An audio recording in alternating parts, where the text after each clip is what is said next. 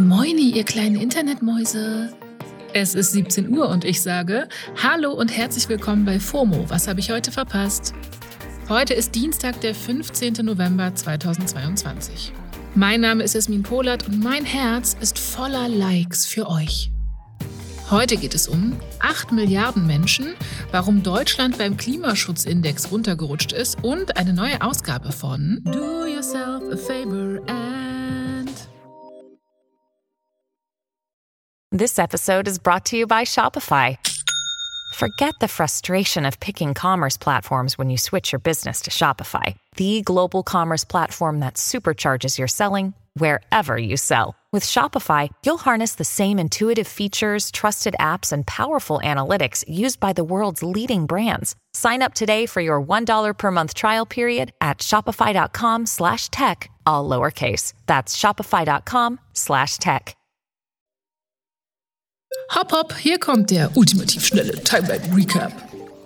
Erstens, die EU hat die Sanktionen gegen Iran verschärft. Konkret bedeutet das Einreise- und Vermögenssperren gegenüber Organisationen und Personen, die für die Menschenrechtsverstöße im Land verantwortlich gemacht werden. Erst gestern ist bekannt geworden, dass ein Gericht in Iran die erste Todesstrafe im Zusammenhang mit den Protesten ausgesprochen hat. Wir haben letzte Woche mit der Journalistin Düsen Tekal über die Situation in Iran geredet. Die Folge verlinke ich euch nochmal in den Shownotes. Zweitens, das Bürgergeld ist gekippt. Erstmal. Das Bürgergeld soll ja das Hartz-IV-System ablösen. Die Union hat den Gesetzesvorschlag aber gestern blockiert. Sie sagen, Geringverdienende sollen mehr haben als Personen, die Bürgergeld beziehen, weil Arbeit muss sich lohnen. Das ist ja quasi das Unionsmotto. Jetzt soll ein Vermittlungsausschuss das Bürgergeld retten. Die FDP hat der Union heute auf jeden Fall schon Kompromissbereitschaft gezeigt. Und auch Hubertus Heil von der SPD ist optimistisch. Dann können wir bei gutem Willen aller Beteiligten am 25. November den nächsten Bundesrat, den Bundestag auch erreichen, sodass das Gesetz noch pünktlich zum 1. Januar in Kraft tritt. Das ist mein Ziel.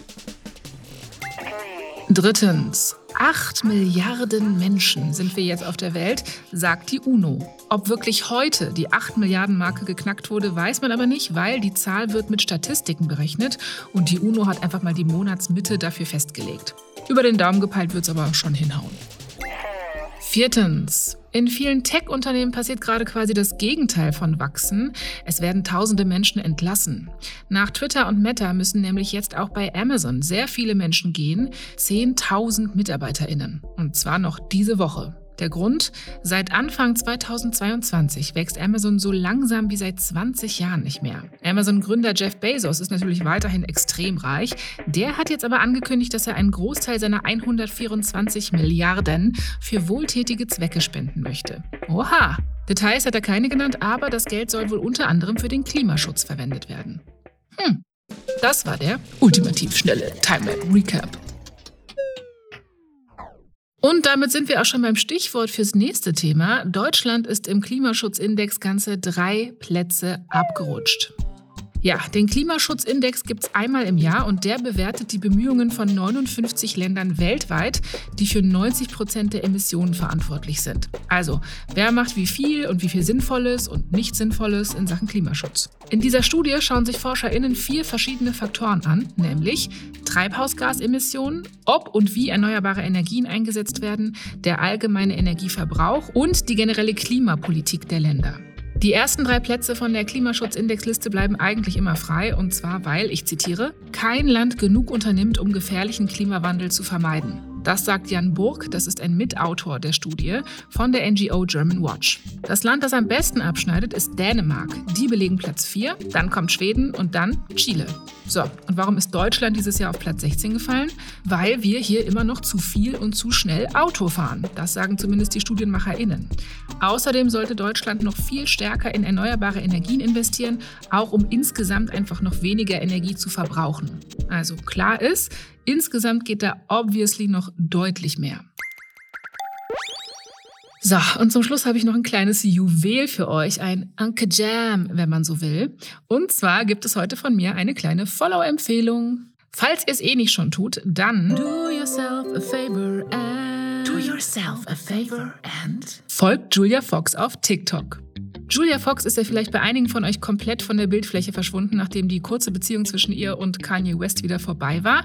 Bei mir und einigen anderen Menschen auf TikTok geht es seitdem erst richtig los mit Frau Fox.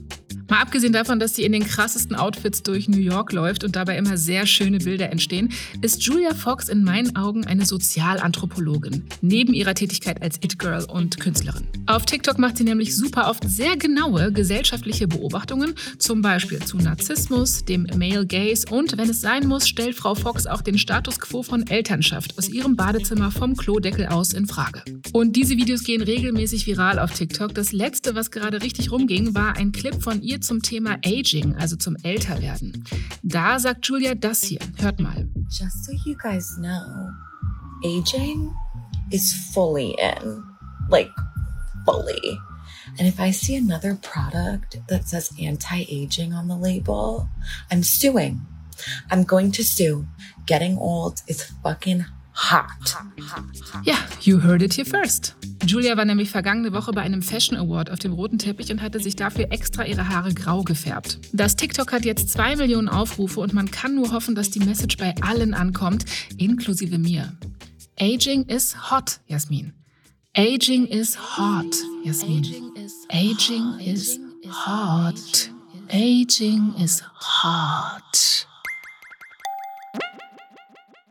So, das war's für heute mit FOMO. Wir hören uns morgen wieder hier auf Spotify. Stopp! Stopp! Kleiner Hinweis in eigener Sache. Nächste Woche startet die WM in Katar. Darüber sprechen wir in unserer Samstagsfolge und wir wollen euch mit dabei haben. Wir wollen wissen, was ihr denkt. Schaut ihr die WM oder nicht? Und warum? Schickt uns eure Meinung gerne als Sprache, in der ihr einmal euren Namen und euer Alter sagt und wie ihr das Ganze handelt und warum. So knapp wie möglich. Wir freuen uns. Die Sprache dann einfach per Mail an fomo.spotify.com. Danke. FOMO ist eine Produktion von Spotify Studios in Zusammenarbeit mit ACB Stories. Tschüssi!